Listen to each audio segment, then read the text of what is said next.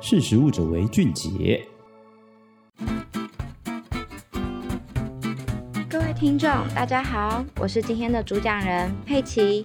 今天要跟大家分享的是关于章鱼养殖的伦理议题。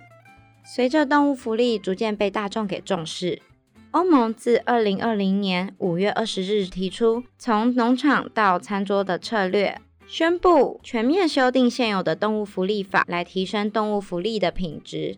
目前，欧盟执委会正在征求欧洲食品安全局所提供的科学性的相关建议，来修订动物福利法的立法相关规范。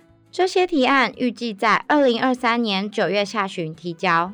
在多项的科学建议里面，包括针对刚出生的牛犊应该被分圈圈养，并提供足够的空间让他们休息玩耍。也包括改善肉鸡与蛋鸡的养殖环境，禁止笼子养殖，期望可以改善经济动物的运输时间、动物阉割和饲养环境。而近年来，欧盟的公民倡议实践动物福利，自二零一八年九月推动了终结笼饲的时代，更加速了立法者以具体的作为来落实动物福利。而欧洲动物保护联盟执行长表示，欧盟必须掌握这次的机会，提出强而有力的立法，来改善欧洲与全球的动物福利，让动物生产者和公民都受益。然而，针对这次动物福利的修法准备，意外地掀起了章鱼保护的倡议。然而，一家西班牙跨国海鲜公司因为看中了亚洲、地中海、美墨的章鱼消费市场需求，于二零二二年宣布在加那利群岛的拉斯帕尔马斯港设立全世界第一座工业化规模的章鱼养殖场，这听起来像一个有利可图的企业发展。然而，这项宣布却遭受到环保组织与相关学者的严重反对。章鱼是具有感官、情感认知能力的动物，动物学家认为，章鱼、墨鱼、乌贼等这些高智商的动物。要养殖，并不可能有人道的方式进行。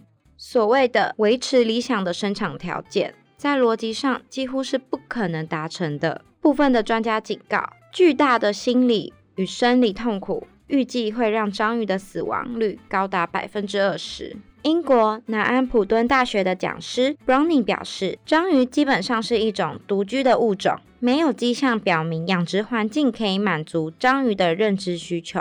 且在明亮拥挤的养殖环境，可能会造成章鱼们的压力，让彼此互相攻击伤害。究竟软体动物能不能纳入动物福利的范围当中？现在动保相关组织跟学者正在透过向欧盟施压，希望可以阻止章鱼养殖场的建立。然而，这座章鱼养殖场正在等欧盟完成环境评估的结果。如果环评通过了，加那利群岛的渔业总局是否会颁发许可证？这将会是最终结果的决定关键。在获得许可证之前，是没办法开始建设章鱼养殖场。而欧洲保护联盟正在努力的游说，希望可以获得加那利群岛相关政府单位的支持。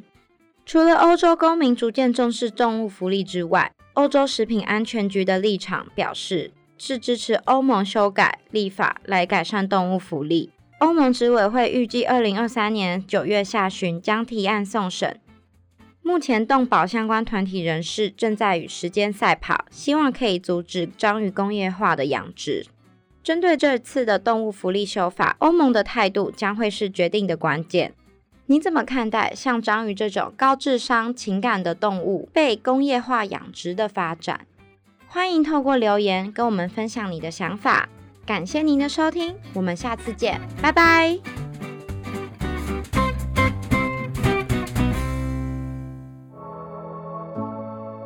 识时务者为俊杰。